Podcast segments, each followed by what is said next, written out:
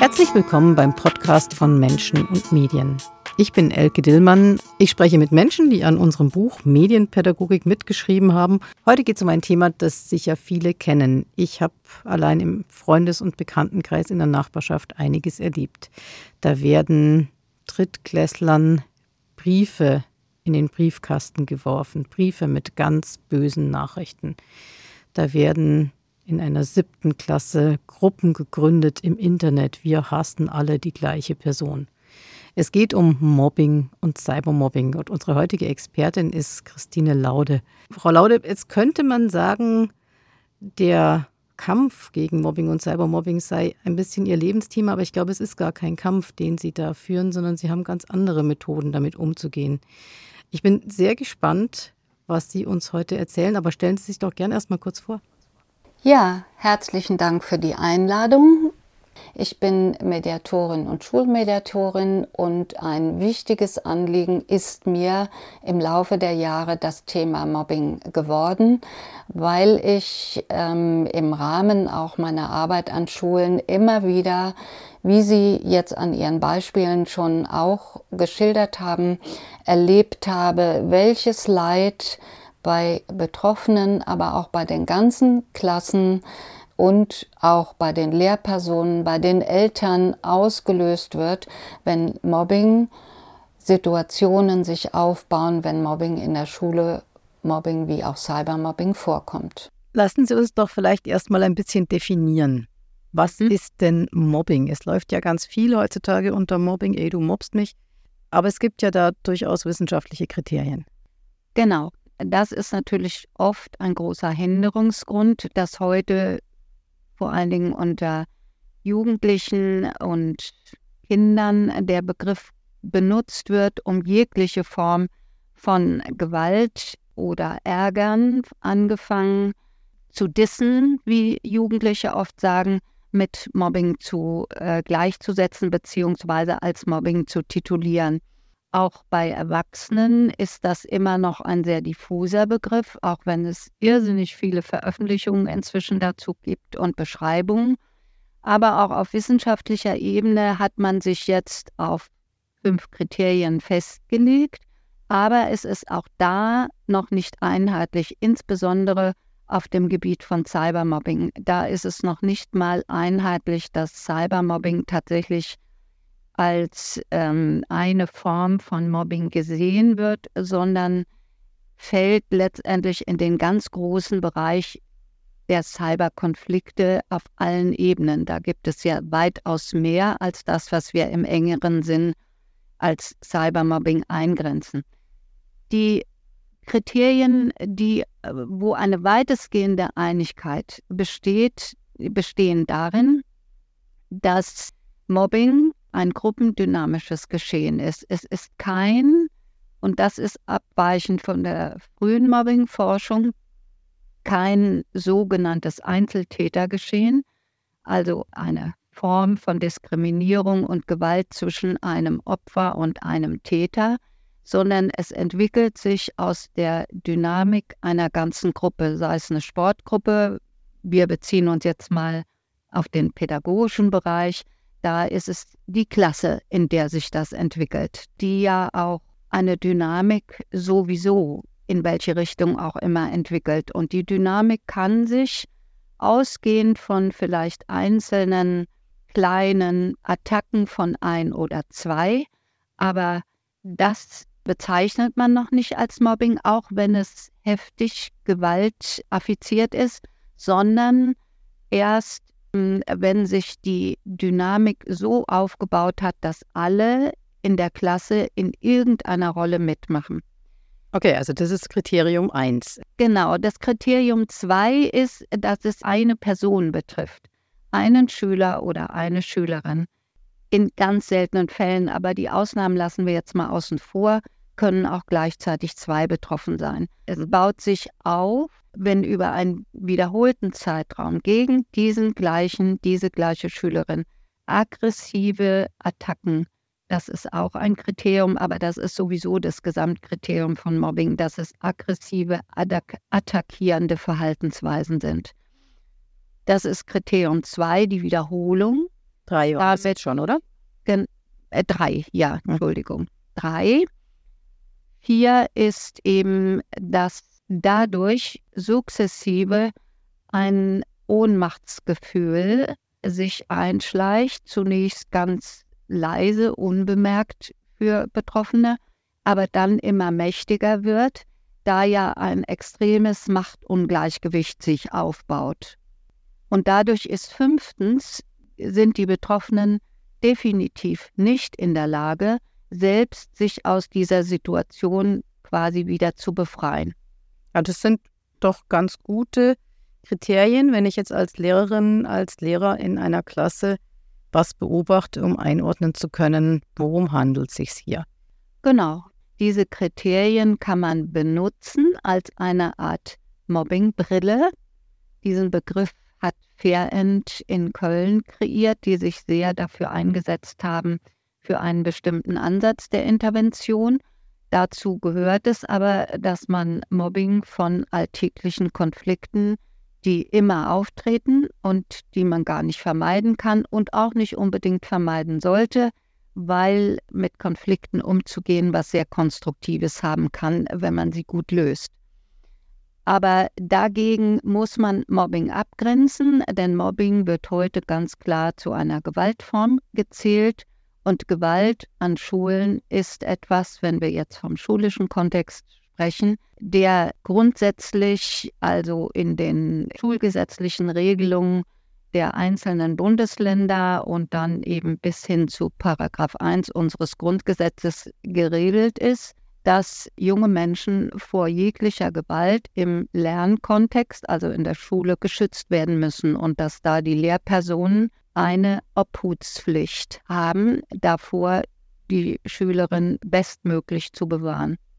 Jetzt gehen wir doch mal so in die Biografie von so einem Kind rein. Mhm. Oder vielleicht auch von so einer Gruppe, von so einer Klasse. Äh, wann fängt das denn an und warum überhaupt?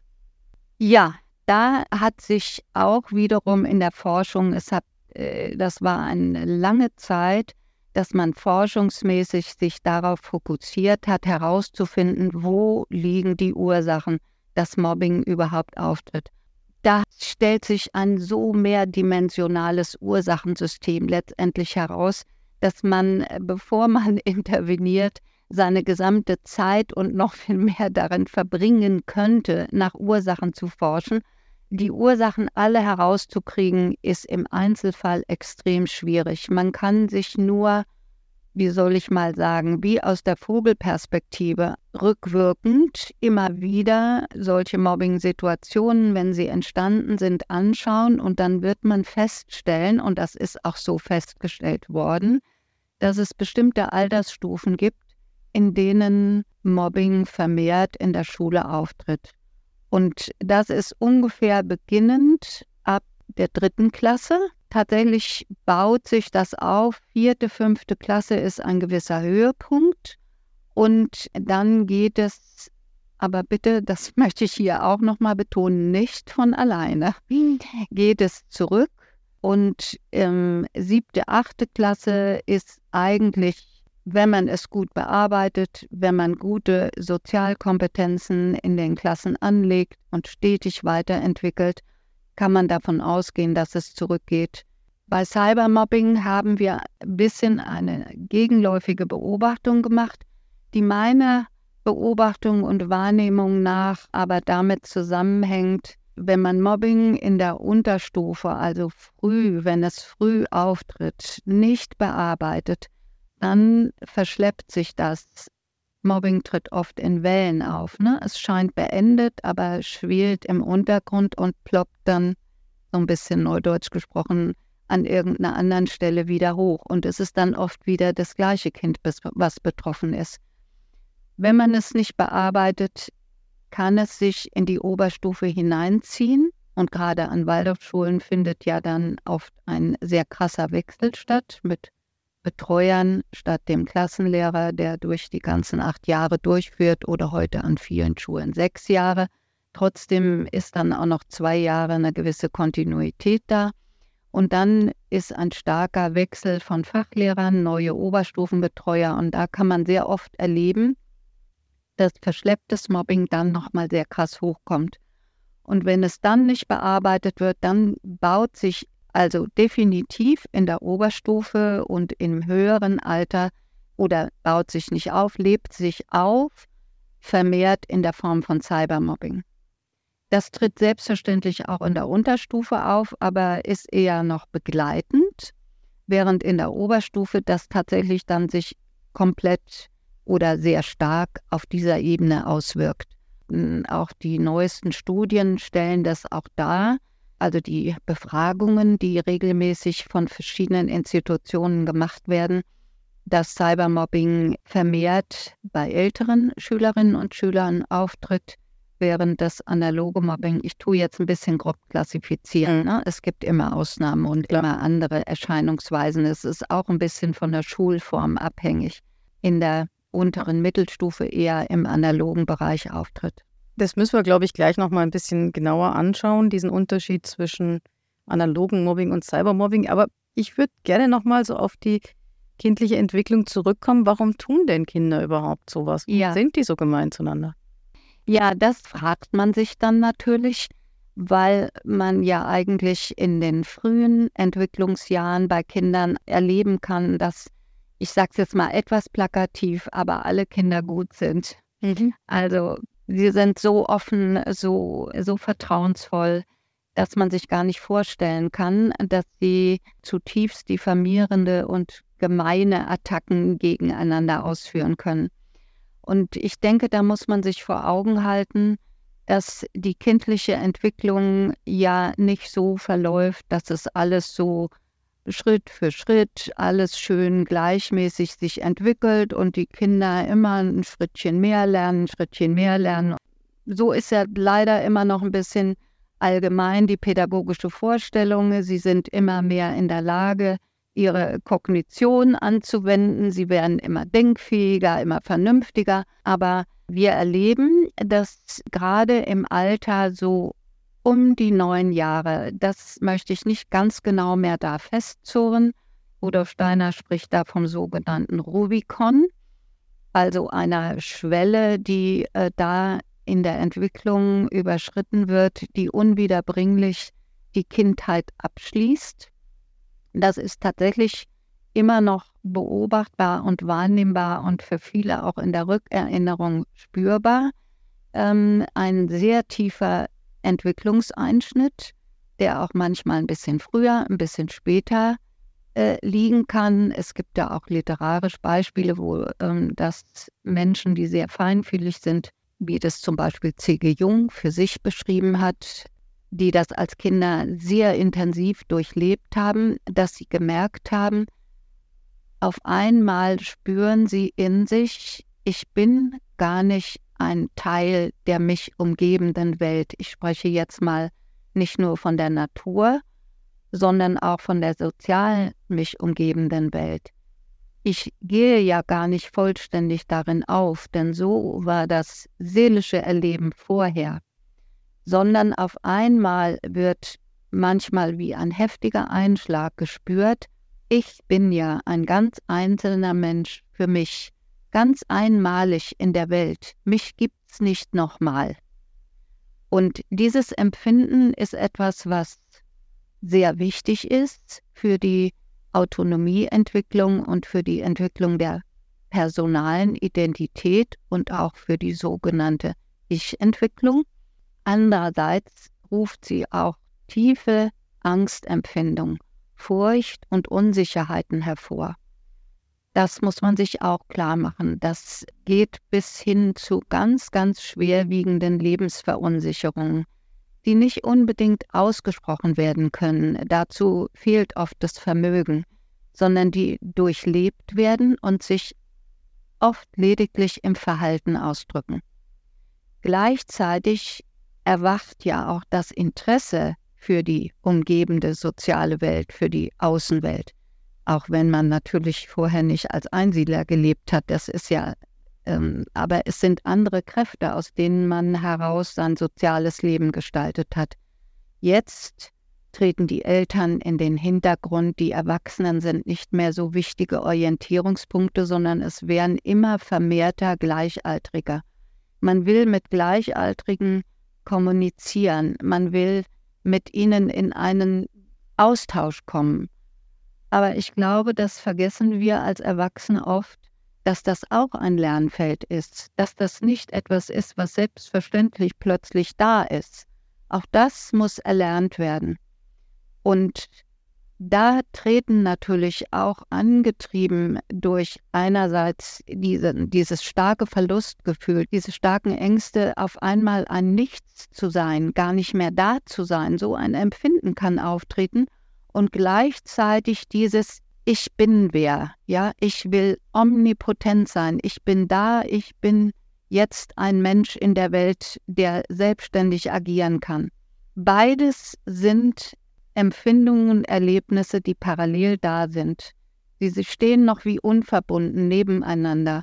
Und das kann dazu führen, dass zum Beispiel dieses Gefühl wieder zu bekommen, wenn man so ein Empfinden hat, man verschwindet in der Welt, ja, und dass man sich präsent machen will. Und das kann man oft, wenn man es nicht anders lernt, sukzessive nur zum Ausdruck bringen und da muss ich eine kurze Parenthese machen. Wir sind ja umgeben von solchen Vorbildern, hm. gesellschaftlich wie familiär oft auch. Oder medial. medial sowieso.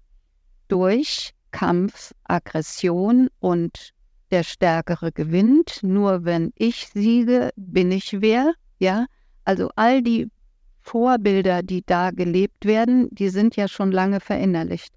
Und die werden dann auch also so ausgelebt, weil ein respektvolles, wertschätzendes Umgehen miteinander, das ist etwas, was innere Bewegung, Aktivität, Lernen auf der sozial-emotionalen Ebene braucht. Und das kann wunderbar aus meiner Sicht in der Schule auch mit veranlagt werden. Da ist heute die ganze Gesellschaft irgendwo gefragt. Das kann nicht mehr nur auf der Familie lassen, aber auch die Familien. Die Erziehung muss sich da neu orientieren und wieder stärker einen Fokus drauf legen, dass auch das gelernt werden muss. Und da sind wir natürlich schon in einer Mediengesellschaft auch an einem medienpädagogischen Thema. Also welche mhm. Modelle bekommen Kinder mit aus den Medien von Superhelden? Welche Modelle von Konfliktlösung holen sie sich da aus den Medien? Naja, also ich, ich finde es sehr nachvollziehbar, dass das ja auch zur Entwicklung von Kindern gehört, so ihren Platz zu finden in dem Sozialgefüge nach dieser Ablösung aus dem Einssein mit, den, mit der Herkunftsfamilie.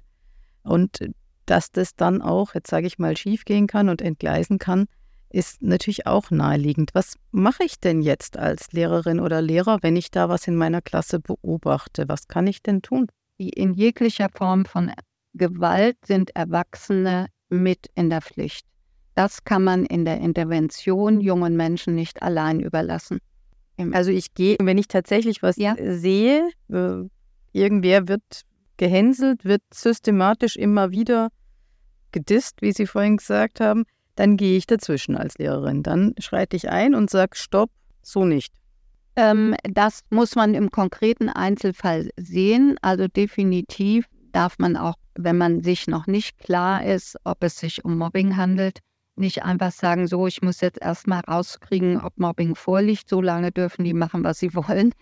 ähm, muss man, wenn man das direkt beobachtet, muss man eingreifen und tatsächlich dann auch einen Stopp sagen und dann eine entsprechende Form finden der Aussprache oder ähm, der Kurzregulierung, sage ich jetzt mal. Ist es da sinnvoll, auch jetzt sage ich mal präventiv schon mal bestimmte Kommunikationsregeln mit der Klasse festzulegen oder zu sagen, das ist unser gemeinsames Commitment, so wollen wir hier miteinander umgehen und das und das geht nicht? Definitiv. Prävention wäre jetzt ein anderer großer Baustein, den äh, man sollte unbedingt spätestens ab der dritten Klasse mit kleinen, sage ich jetzt mal, Sozialkompetenzübungen. Ist jetzt auch ein weites Feld, da können wir jetzt nicht näher drauf eingehen, mit den Schülern anfangen und Schülerinnen anfangen zu arbeiten.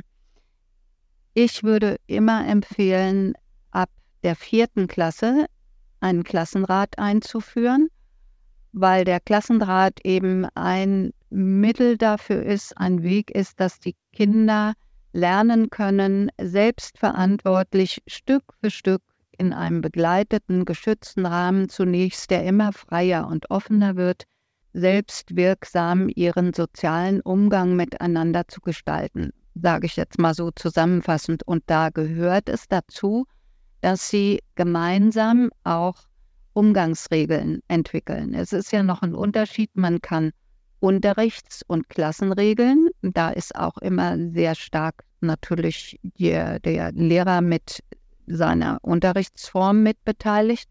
Aber man kann auch separat davon oder nicht nur kann, sollte Umgangsregeln miteinander entwickeln. Und das ist sehr wesentlich, dass das immer mit den Schülern und Schülerinnen gemeinsam getan wird.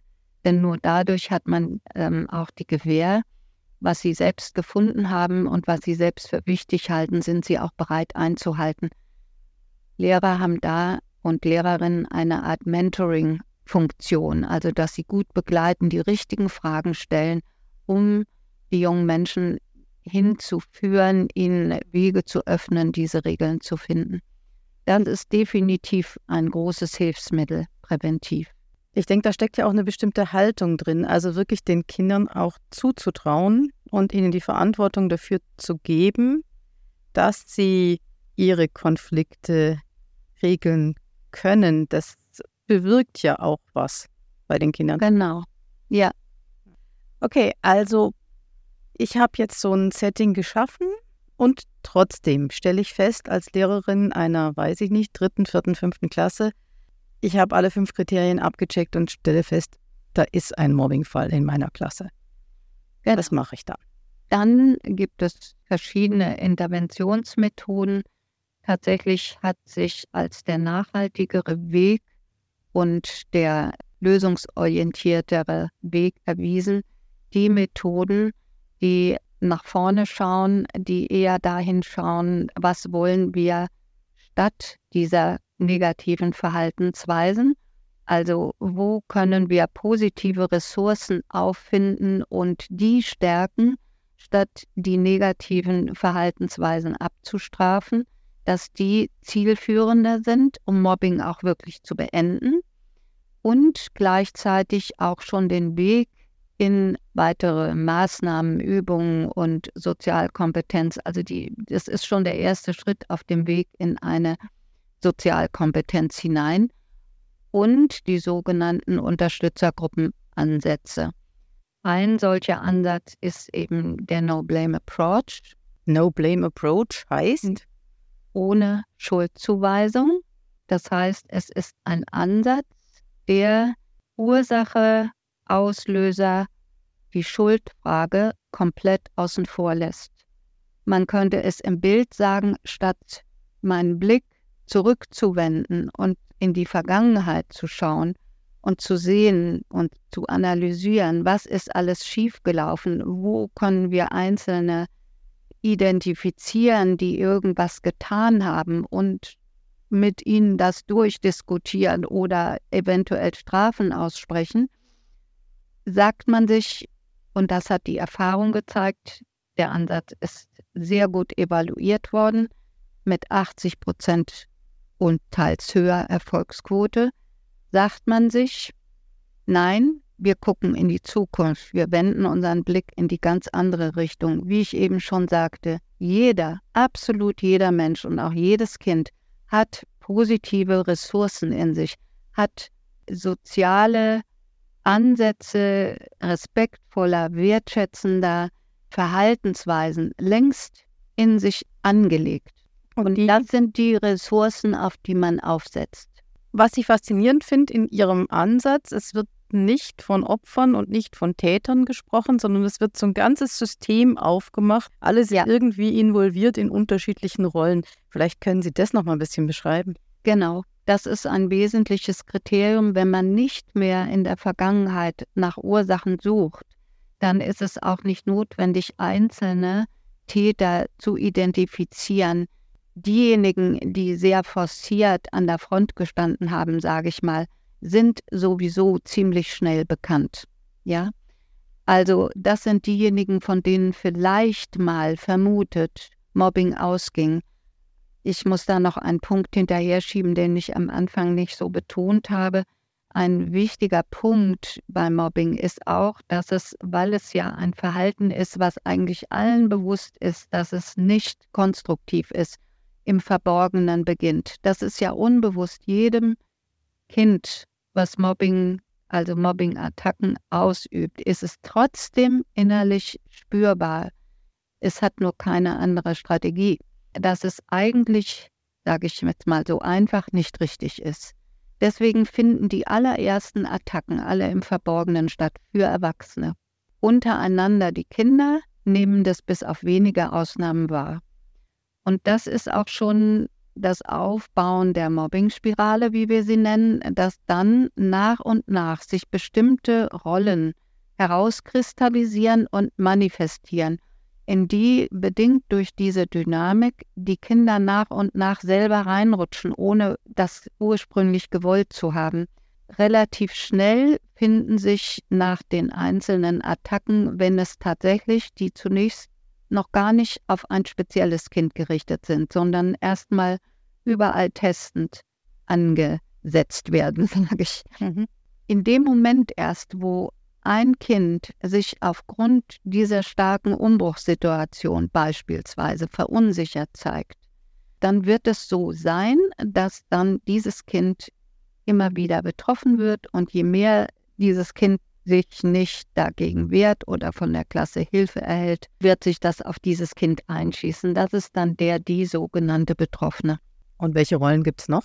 Dann gibt es eben diejenigen, die man die Akteure nennt im Rahmen des No Blame Approach, also von denen sehr stark eine Aktivität ausgeht.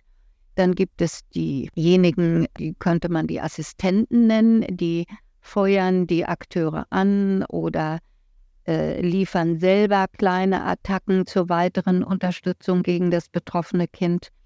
Dann gibt es die äh, sogenannten Unterstützer, also die das Mobbing-System, äh, die Rollen werden immer mal wieder ein bisschen anders genannt. Darauf kommt es nicht so an. Es ist mehr die Funktion. Diejenigen, die die Assistenten und Akteure sozusagen bestärken und immer wieder über die Witze lachen oder hämische Grinsen oder hämische Gesten mitmachen, also als Verstärker fungieren. Und dann ist eigentlich, und das ist das Spannende, der größere Teil der Gruppe, der Klasse sind diejenigen, die Zuschauer sind, also die diejenigen sind, die es innerlich anteilnehmend, aber nichts machen können, erleiden. Oft sind das zwei Drittel der Klasse, die alle wissen, was geschieht, aber keine Strategie haben, keinen Weg finden, am Anfang vielleicht nochmal gesagt haben, Mensch, lass das doch, das ist doch unfair, so wollen wir nicht miteinander umgehen, aber durch die Gewalt derjenigen, die da jetzt das Sagen gewonnen haben und durch die ähm, stillschweigende Unterstützung und angefüttert durch das Empfinden, sag nur ja nix, sonst stehst du plötzlich selbst im Fokus.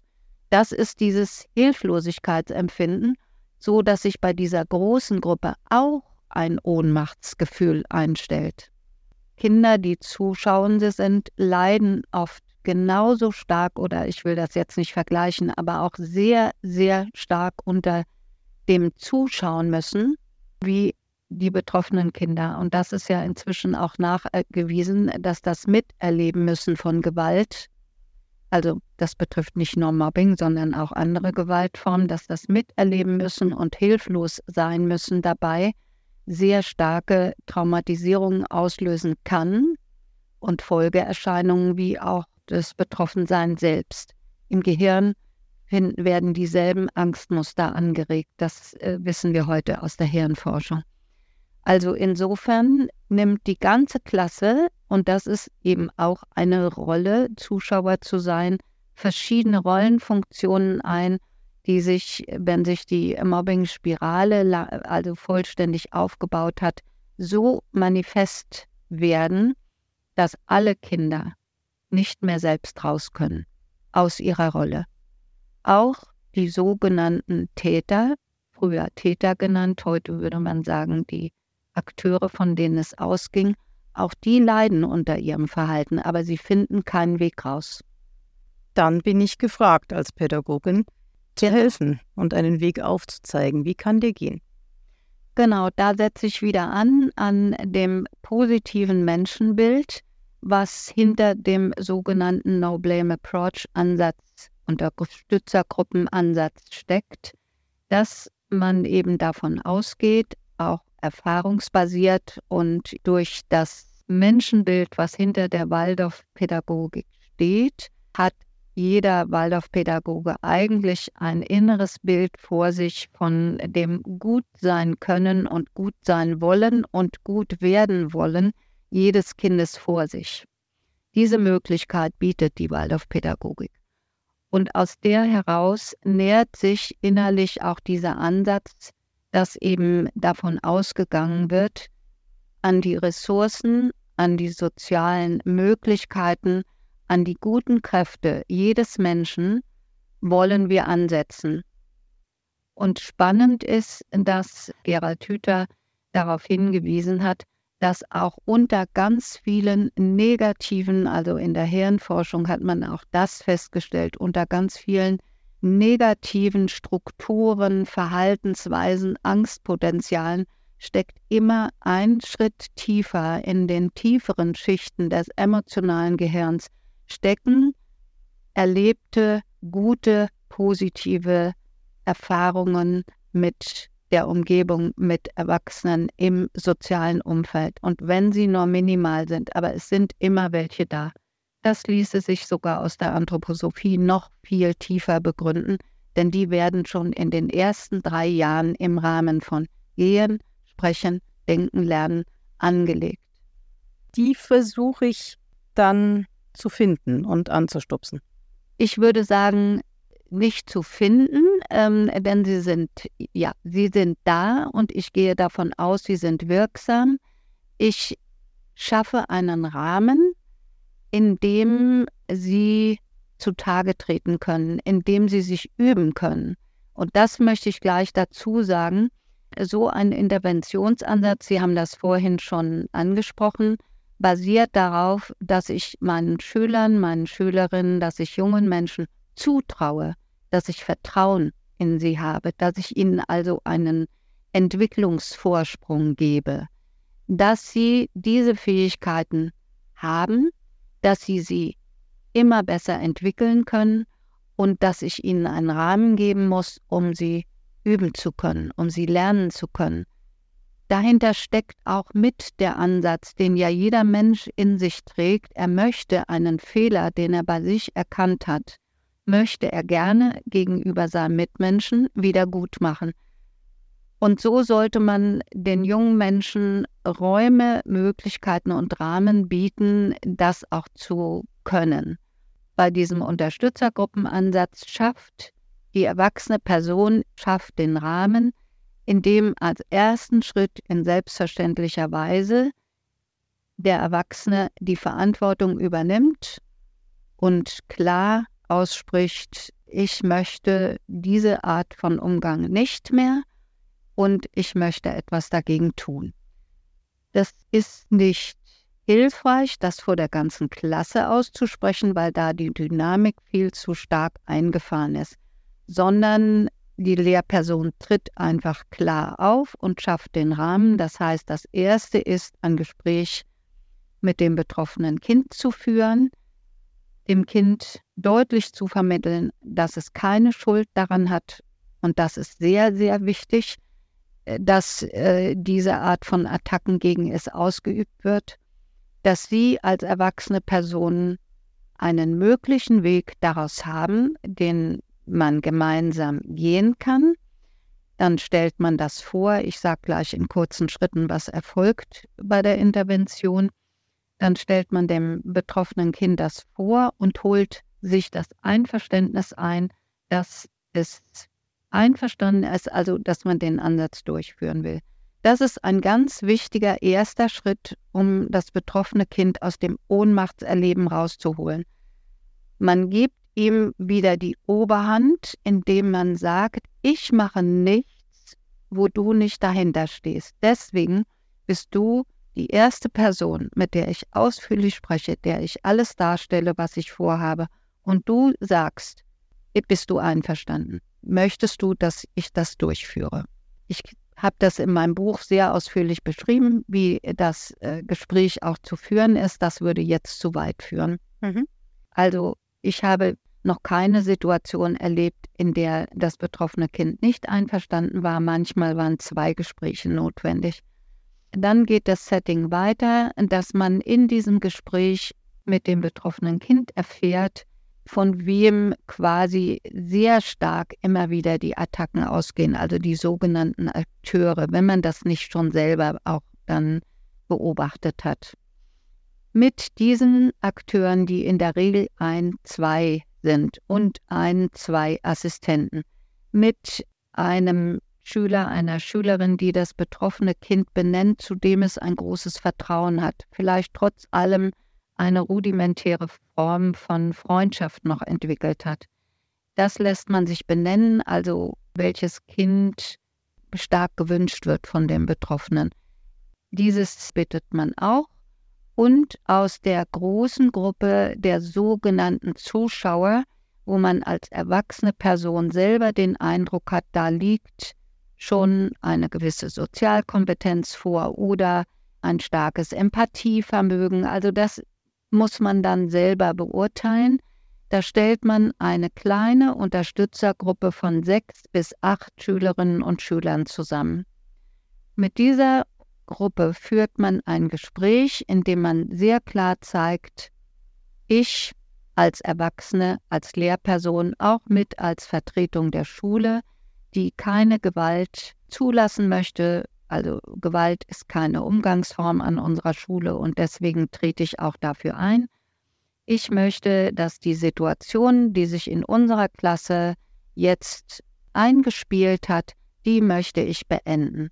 Ihr wisst alle, XY geht es nicht gut. Ich habe auch mit ihm gesprochen und es ist deutlich geworden, dass er oder sie sich in einer sehr unguten Situation, Lage befindet, nicht mehr zur Schule kommt, dann kann man so ein paar Beispiele schildern, die ja auch alle mitkriegen. Und das habe ich auch ausführlich in meinem Buch geschrieben. Dabei ist es wichtig, keinen moralischen äh, Zeigefinger zu erheben, trotzdem die Situation sachlich, nüchtern, beobachtend, aber klar zu benennen, nicht wertend, so ein äh, schlechter Mensch, äh, Fritz hat das und das gemacht, sondern kurz beschreiben, dass alle im Bilde sind. Wenn kurz Verteidigungsstrategien aufkommen, sie einen Moment gewähren lassen, aber dann mit einem guten Überleitungssatz in die Zukunft führen, indem man sagt, ja, mir ist klar, es ist vieles Schlimmes geschehen, was mir auch sehr zu Herzen gegangen ist. Ich habe jetzt aber klar beschlossen, so geht es nicht weiter. Und dann kommt ein wichtiger Schritt. Ich merke aber, ohne euch kann ich das nicht beenden. Ich will nicht von oben herab irgendwelche Strafen aussprechen. Ich möchte, dass wir gemeinsam, und dazu habe ich euch hier heute hergebeten, einen guten Weg für uns alle aus dieser verfahrenen Situation finden. Das ist die Wende, dass man immer wieder deutlich macht und dann kann man auch aussprechen, es geht mir nicht um Bestrafung, es geht mir nicht um Maßregelung oder sonst irgendwas, sondern ich möchte mit euch zusammen einen guten Weg für XY finden, dass er sie wieder gerne in die Klasse kommt und dass wir alle gut miteinander umgehen und jeder unbeschwert hier an der Schule sein und lernen kann. Auch da ist die Erfahrung, dass in dem Moment eine große Erleichterung eintritt, wenn keine Bestrafungen erfolgen. Deswegen heißt dieser ganze Ansatz so.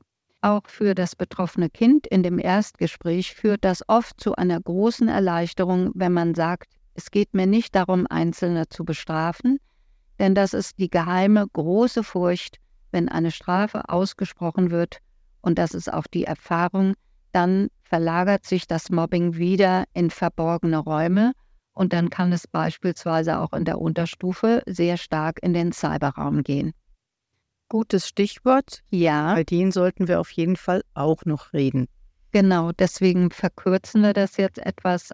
Diese Unterstützergruppe, nachdem man in einer bestimmten Art und Weise kleine unterstützende Handlungen für jedes Kind, was in dieser Gruppe ist, was das Kind mit oder für den Betroffenen tut, die Betroffene, gefunden hat, dann schließt man das ab und gibt ein großes Vertrauen, indem man jedes Kind auch mit Handschlag verabschiedet und ihm viel Glück wünscht, gibt man ein großes Vertrauen in die Hand der Kinder, dass sie das auch durchführen. Also man sagt nicht so, nun macht mal schön. Das, was die Verbindlichkeit stärkt, sind dann noch verabredete Nachgespräche, die gehören ganz notwendig zu dem Ansatz dazu, wo man mit jedem Kind diesmal einzeln, nicht in der ganzen Gruppe, maximal fünf Minuten spricht und sich die Beurteilung des Kindes einholt, ob es empfindet, dass sich die Situation für XY verbessert hat. Nicht abfragt, ob das Kind das und das, was es zugesagt hat, auch gemacht hat. Aha, okay. Ja, das ist auch wieder das, mhm. also äh, dieser Ansatz lebt davon, dass konsequent durchgehalten wird, die wertschätzende, achtsame Haltung und die Verantwortungsübergabe, also die Selbstermächtigung auf allen Ebenen. Wenn einer Lehrperson das gelingt, und das geht nur mit der entsprechenden positiven inneren Haltung, dass diese Kräfte auch vorhanden sind bei jedem Kind, mit einem zweifelnden Blick und mit einer zweifelnden, na wollen wir mal sehen, ob das klappt, gräbt man sich selbst die Grube, um es mal so zu sagen. Also, also es hat auch viel mit mir selbst zu tun. Ganz genau. Und mit, mit dem Blick, den ich auf die Kinder habe. Ganz genau. Es gehört immer der selbstreflexive Blick auf sein eigenes Verhalten, auf seinen eigenen Zugang zu den Schülern, abgesehen, dass das die Lehrperson sowieso immer tun sollte, aber gehört explizit als Voraussetzung dazu und das für mich innerlich wahrhaftig und ehrlich abspüren, kann ich so eine Haltung tatsächlich auch gegenüber den Akteuren einnehmen. Denn nur das führt dazu, dass intrinsisch auch die Akteure ihr Verhalten ändern. Und das kann sich mancher vielleicht zunächst nicht vorstellen, aber die Erfahrung zeigt, dass es stattfindet.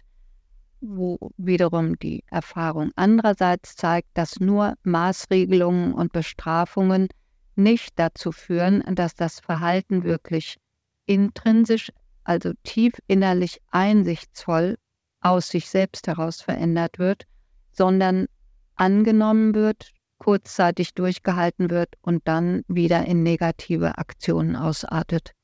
Das sind leider auch eben die Erfahrungswerte, auf denen beides aufbaut.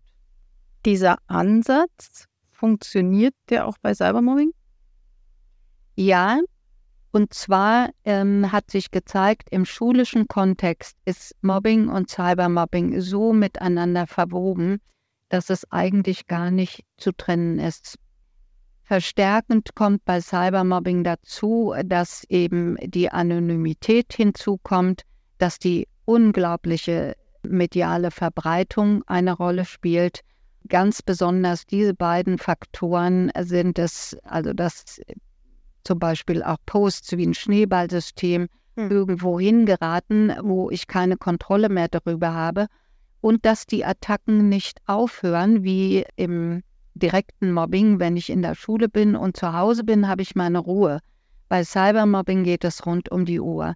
Das sind zusätzlich belastende Faktoren, die also sich aufaddieren zu der Belastung des direkten Mobbings. Aber es ist oft so, dass im schulischen Kontext entweder im Cyberraum Mobbing beginnt und dann selbstverständlich auch im direkten Umgang miteinander stattfindet. Da ist man ja dann nicht plötzlich freundlich zueinander. Nur die, die verborgenen ersten Attacken sind manchmal leichter medial zu setzen. Das wäre Oder eine Frage von mir. Also ist die Hemmschwelle hm? niedriger im digitalen Raum? Definitiv. Also das hat man in dieser neuesten Studie, die zusammen vom Bündnis für Cybermobbing und der Techniker Krankenkasse 2022 angestellt wurde, also eine große Befragung von jungen Menschen verschiedener Altersstufen. Ich glaube, das waren ungefähr 1500 Schülerinnen und Schüler, die ausführlich dazu befragt worden sind. Und da hat sich als ein sehr deutliches Kriterium wieder bestätigt und bestärkt, dass die Hemmschwelle in gewalthafte Äußerungen oder Attacken oder Diffamierungen, Herabsetzungen zu kommen, dass die im medialen Raum sehr viel niedriger ist, als wenn man dem Menschen persönlich gegenübersteht. Also wäre auch das eine Aufgabe, würde ich jetzt mal sagen, für die Pädagogik, Empathiefähigkeit zu fördern, zu unterstützen im digitalen Raum. Sie haben es ja gerade geschildert, äh, mhm. Cybermobbing kann ja noch viel krasser sein als ein Mobbing im realen Raum, weil es eben nicht aufhört, weil ich keinen Feierabend habe, weil das Ganze noch viel mehr in einer viel größeren Öffentlichkeit stattfindet als nur in der Klasse oder im Verein. Und ich glaube, viele Kinder, Jugendliche sind sich dessen nicht bewusst. Genau. Also das ist ja dann mehr jetzt auch noch Ihr Metier, aber es gehört dazu definitiv, dass relativ früh schon in den Schulen Kinder überhaupt lernen oder einen Begriff davon kriegen, eine Wahrnehmung davon kriegen, was im Cyberraum passiert, dass sie ein Empfinden dafür bekommen, was bewirkt das, wenn ich das so oder so tue. Tatsächlich aber entwickeln und lernen Empathiefähigkeit kann man aus meiner Sicht nur tatsächlich im direkten Umgang miteinander. Also wirklich Empathie für einen anderen Menschen empfinden, dazu muss ich ihm in die Augen schauen können. Und das beschreiben also bei allen Befragungen auch die Kinder und Jugendlichen selbst, wenn sie zum Beispiel sagen, einen Konflikt eskalieren lassen. Also so drücken sie es nicht aus, aber darauf läuft es hinaus. Da haben wir viele Formen und das fällt uns leicht und das machen wir locker im, im Cyberspace. Aber wenn ich mich mit jemandem versöhnen will, wieder gut sein will, trauen wir dem Medium nicht. Und dann muss ich, und das ist eine 1 zu 1 Formulierung, kann ich ja dem anderen nicht in die Augen schauen, ob er es ehrlich meint. Mhm. Also das formulieren selbst Zwölfjährige schon und Zehnjährige schon so. Also sie haben ein deutliches Gespür und das sollte man doch aufgreifen. Deswegen habe ich vorhin gesagt, sehr früh, spätestens eben ab diesem sogenannten Rubikon, ist die Entwicklung von ausgesprochener Empathiefähigkeit möglich. Und wir wissen, dass die Empathiefähigkeit andererseits sehr stark abnimmt, wenn das grenzenlose, unkontrollierte, nicht äh, geführte mediale, wenn der dieser Umgang also mit Medien jeglicher Form zugelassen wird, weil das Medium eine Distanz schafft. Und diese Distanz an sich sorgt schon dafür, dass Empathie sich gar nicht entwickeln kann und dass das auch die rudimentären Ansätze quasi zurückgedrängt werden. Also wirkliche Empathiefähigkeit kann nur im direkten Umgang von Mensch zu Mensch entwickelt werden.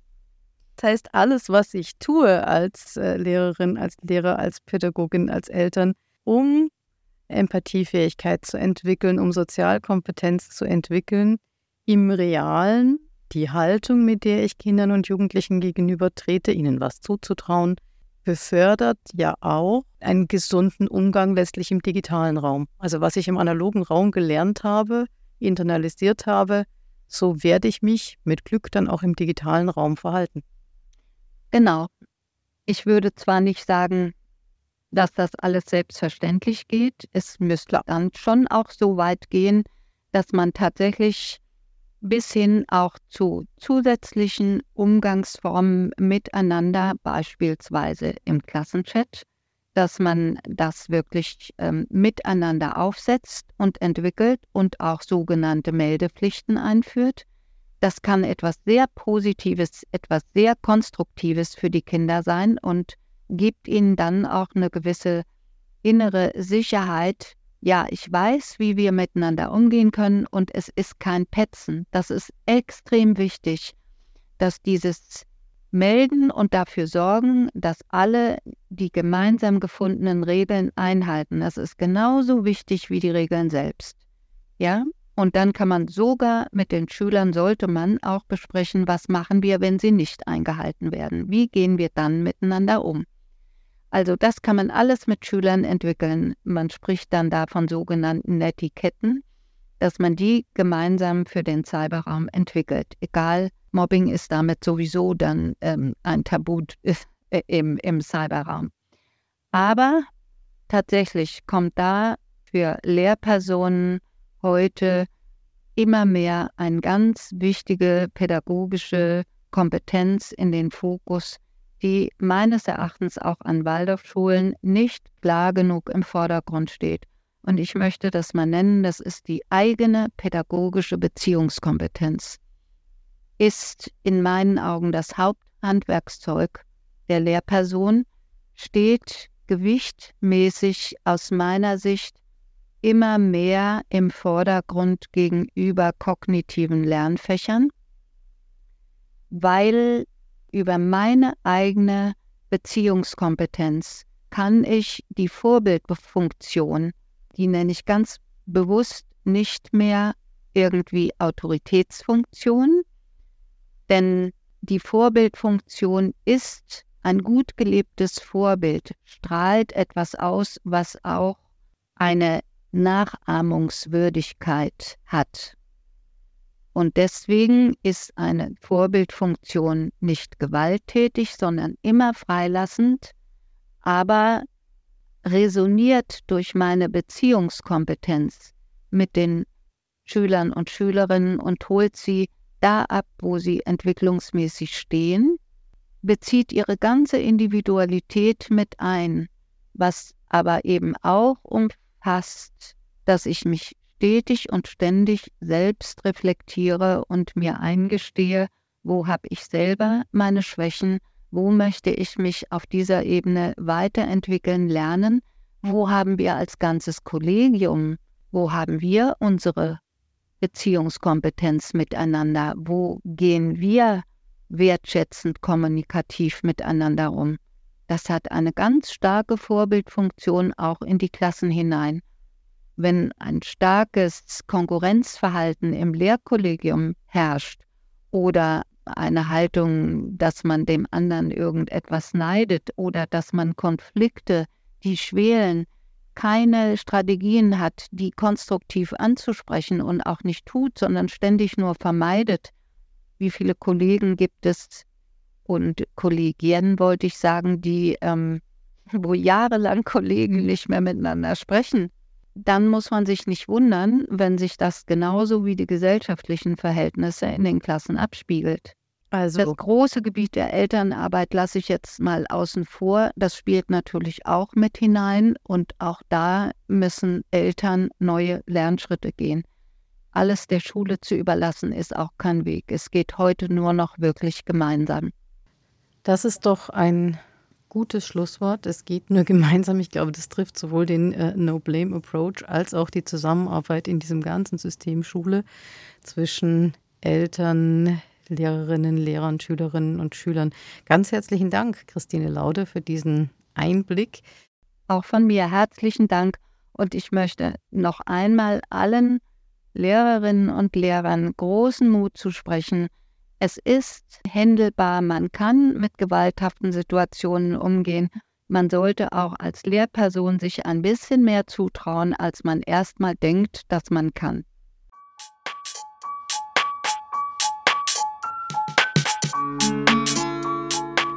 Danke fürs Durchhalten, auch wenn diese Folge ein bisschen länger geraten ist als üblich. Kurz und prägnant auf zehn Seiten zusammengefasst findet ihr Christine Laudes Ansatz in unserem Buch Medienpädagogik das in der Edition Waldorf erschienen ist.